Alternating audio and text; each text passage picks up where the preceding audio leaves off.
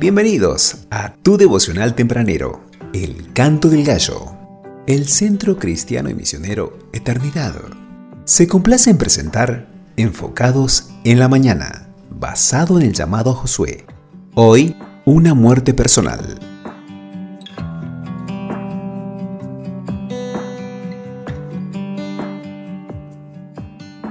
Jehová habló a Josué, hijo de Num servidor de Moisés, diciendo, Mi siervo Moisés ha muerto. Josué capítulo 1 versículos 1 y 2.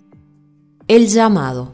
A Josué se da en el contexto de la muerte de Moisés, en una especie de traspaso generacional. Moisés era siervo de Dios y Josué servía a Dios sirviendo a Moisés. Ahora Dios le dice, es tu tiempo, algo de Josué murió el día que murió Moisés, es que servir a Dios requiere una muerte personal. ¿Cómo entender el verdadero llamado de Dios? Debemos saber que el llamado de Dios hoy no sucede como en los profetas del Antiguo Testamento. No es que vamos a escuchar una voz especial o veremos un árbol encendido que no se quema, tampoco ninguna inquietud nocturna o cualquier evento sobrenatural porque el cumplir con el llamado de Dios es una responsabilidad de todos los que entregamos voluntariamente la vida a Dios. Cuando el término llamado se utiliza en el Nuevo Testamento, casi siempre se refiere a nuestro llamado como creyentes, a la responsabilidad que tenemos por ser hijos de Dios. La gran mayoría de los creyentes no somos llamados a un solo y novedoso ministerio. Por el contrario, somos llamados a varios, dependiendo de nuestra etapa de vida, nuestro nivel de madurez espiritual y las necesidades de los que nos rodean. Dios nos llama a servir donde estamos. Josué sintió el vacío que generaba la ausencia del líder del pueblo, pero también sintió sobre sus hombros la responsabilidad de la tarea encomendada. Y ese vacío de compañía esa carga sobre las responsabilidades dadas solo pueden llenarse con la presencia de Dios. Una muerte personal significa que para llevar adelante la misión, algo de nosotros debe quitarse porque debe ser reemplazado por mayor autoridad de Dios. Escrito por Javier Abdala. Escuchamos la canción Hombros de Gigantes, Quique Pavón.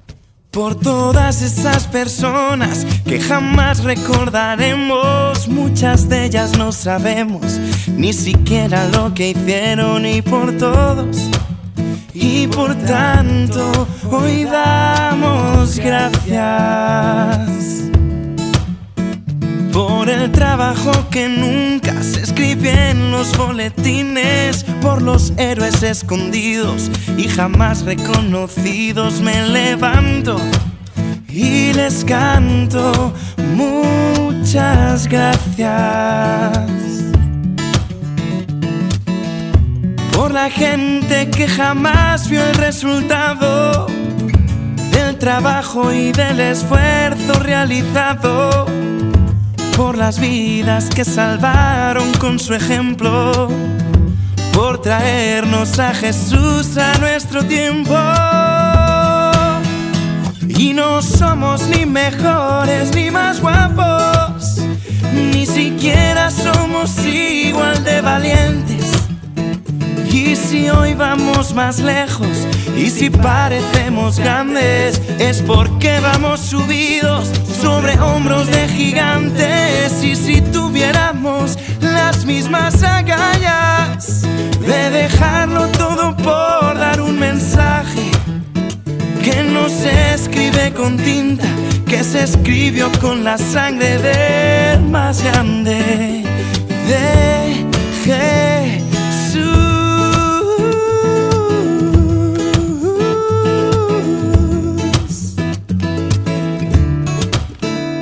Por todas esas familias que aunque fueron perseguidas no cesaron en su empeño, no se dieron por vencidas y por todas fueron tantas, hoy damos gracias.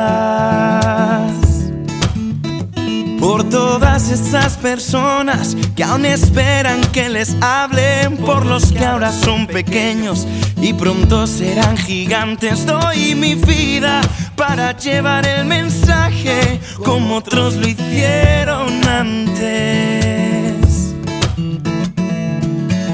Y no sé si veré todo el resultado del trabajo y del esfuerzo realizado pero quiero que mi vida sea un ejemplo y llevarles a Jesús hasta su tiempo. Y no somos ni mejores ni más guapos, ni siquiera somos igual de valientes. Y si hoy vamos más lejos, y si parecemos grandes, es porque vamos subidos sobre hombros de gigantes y si tuviéramos las mismas agallas de dejarlo todo con tinta, que se escribió con la sangre del más grande. De